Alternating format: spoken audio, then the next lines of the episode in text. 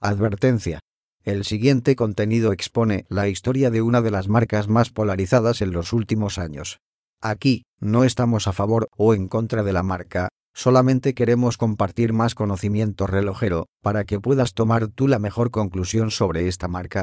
Gracias. El siguiente programa es categoría R o sea, para amantes relojeros. Bienvenidos queridos relojeros. Normalmente aquí no hablamos de cosas que no me gustan. Parte de que estos videos los haga con mucho amor para ustedes es porque las marcas, los relojes, los modelos, las características de las cuales hablo me encantan. No, no, no, no, no, no, no me gustan. No me gusta. Pero que no hable de cosas que no me gustan no cumple con el objetivo para el cual yo estoy aquí. Y es que mi objetivo es que yo quiero compartir con ustedes cultura relojera. Por lo que aquí mis gustos son completamente indiferentes. El inicio. Invencible en latín fue la raíz para que Invicta decidiera nombrarse así. Tal vez pienses que esta marca no tiene muchos años, pero déjame te cuento que esta marca tiene 185 años. En este 2022 cumple 185 años. Ah, caray. Eso sí me interesa, ¿eh? El creador de esta polarizada marca fue Rafael Picard, quien indiscutiblemente, según la historia, tenía todos los objetivos de fabricar relojes suizos. Sí, Suizos. a precios accesibles y con estilos que fueran ad hoc a la época cuando fue creada esta marca. Como toda marca de alta tradición suiza, esta marca tuvo sus inicios en la región de Le Château de Fonds. Recuerda que mi francés no es muy bueno, pero este lugar es en Sí. Suiza. Aunque ahora, después de 185 años, su sede se encuentra en Florida, Estados Unidos. Invicta es reconocido a nivel mundial. De, hecho, fue muy reconocido durante más de un siglo. Eh, hicieron cosas para los rusos, estuvieron involucrados un poco en algunos conceptos ahí históricos de guerras, etcétera, etcétera. Pero como muchísimas de las marcas suizas que entre 1970 y 1980 se vieron afectadas a raíz de la crisis del cuarzo. Y ellos, desafortunadamente, no fueron la excepción, estuvieron a dos, a dos, a dos de la quiebra.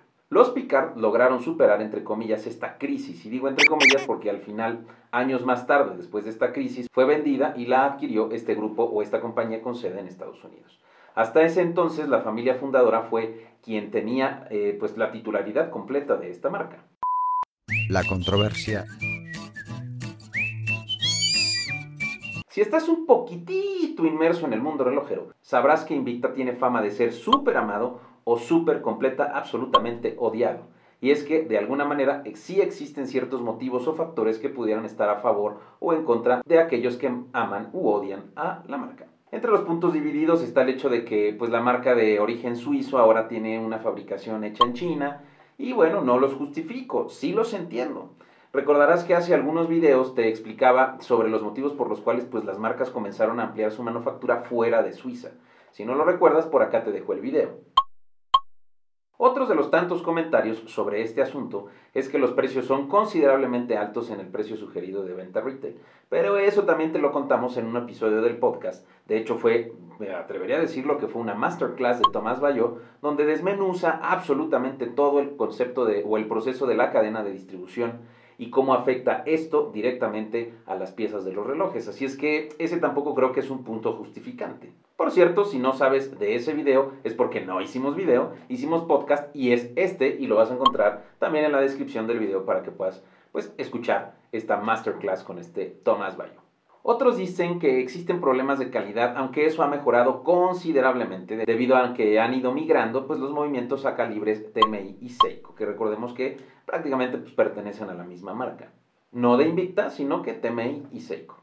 También hay comentarios que hablan sobre el servicio postventa, la baja calidad en el servicio o en las compras en línea o en las compras en boutique, garantías, etc. Y además hay algunos otros comentarios que no creo que merezcan la pena ser comentados. Lo que sí es que uno de los puntos que genera más controversia es la alta tasa de modelos que se consideran homenaje. Aquí te dejo un muy breve pero muy cariñoso ejemplo. Pero lo que a mí respecta y lo que yo creo y lo que considero es que uno de los principales motivos donde puede estar la principal controversia es esto. Son relojes que en el antes y el después, bueno, juzga tú mismo. Oh my god, what is that? Oh my god! What is that?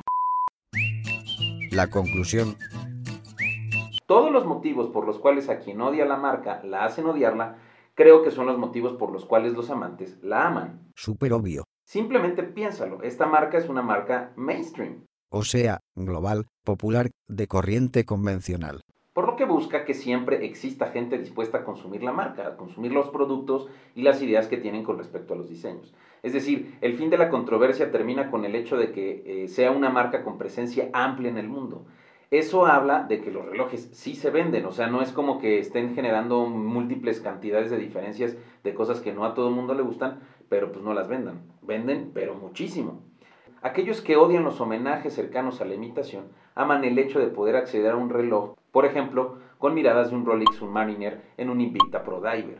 Y no solo es que tenga la mirada en homenajes, sino que además es un homenaje que puedes comprar, que es un reloj asequible. Misma situación que pasó desde su inicio. La base de los Picard era que pues, hubiera relojería accesible. Todo eso ya sobrepasa el factor de fabricación china y sobrepasa el hecho de que a pesar de que pudieran parecer relojes caros, ofrecen lo que literalmente la gente quiere, tanto en precio como en estilo.